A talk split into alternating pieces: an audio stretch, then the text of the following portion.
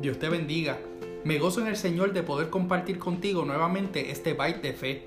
Es de gran bendición cada vez que alguien me comparte algún testimonio de cómo Dios está glorificando y ministrando a través de este humilde espacio. Sigamos compartiendo las buenas nuevas de esperanza, de paz y de fe. Mira lo que nos dice Primera de Corintios 2:5 en la versión Dios habla hoy, para que la fe de ustedes dependiera del poder de Dios y no de la sabiduría de los hombres. Existe un proceso natural en cada uno de nosotros a sentir miedo.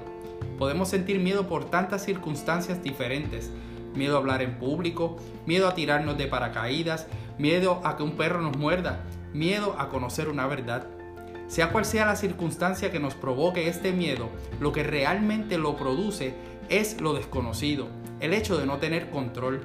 Cuando el apóstol Pedro pidió al Señor caminar sobre las aguas, Pudo hacerlo hasta que vio un fuerte viento y tuvo miedo y se hundió. Para muchos, uno de los mayores temores es tener que enfrentarnos a una enfermedad mayor. Esta noticia no hay forma de espiritualizarla, pues no creo que ninguno de nosotros viva contando los días para recibir la gran noticia de un cáncer, un problema renal, una condición cardiovascular u otra cosa. No le veo la forma de estar preparado a menos que sea si comenzamos a prepararnos en las manos de Dios. Porque una cosa es casi segura, alguna condición de salud probablemente tendremos que enfrentar en cualquier etapa de nuestra vida, o con cualquier ser que amamos. Si sabemos esto, ¿por qué nos dejamos enfermar por la enfermedad? Recibir una noticia que no esperamos en un análisis o una prueba de laboratorios nos puede dar ansiedad, incertidumbre, llanto, preguntas. El problema es cuando nos quedamos estancados ahí. Cuando de ser una enfermedad física la llevamos a una enfermedad espiritual, porque entonces nuestra fe se tambalea, y en la desesperación por pararnos firmes ante la situación, comenzamos a clamar por ayuda celestial, a pedirle a Dios sanidad, y eso no está mal. Pero ¿y qué tal si cambiamos nuestra oración? ¿Por qué nuestra oración no pasa de pedir un milagro físico, de ser sanos, a pedir el milagro espiritual que Dios haga su voluntad por encima de la nuestra? Dios siempre va a ser nuestro pronto auxilio en la tribulación cuando cambiamos la palabra que sale de nuestra boca para pedir lo que queremos, a pedir por lo que Dios quiere para nosotros, vamos a poder ver cómo su gloria se manifiesta en medio de nuestra enfermedad.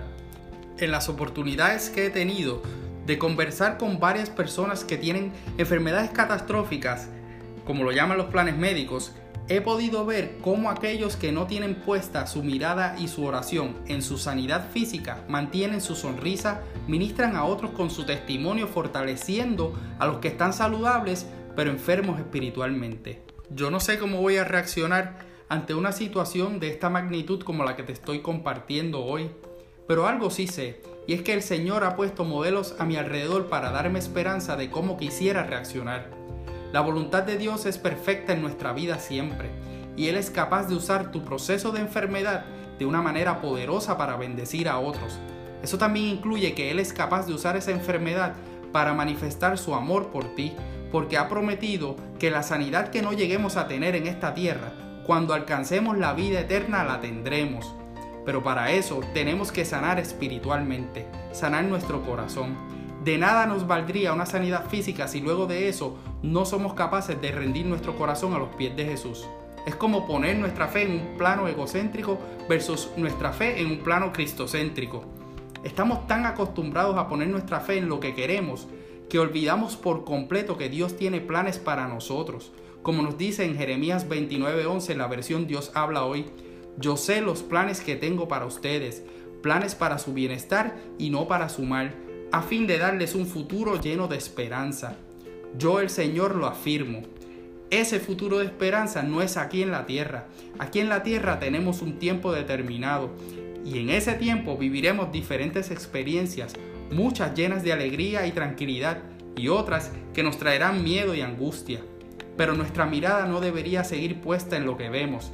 Debemos aspirar a poner nuestra mirada en lo que no vemos pero que el Señor nos ha prometido que por medio de la muerte de su Hijo único tendremos un futuro lleno de esperanza cuando estemos cerca de Él. Mientras tanto llegue ese día, no te dejes enfermar por la enfermedad.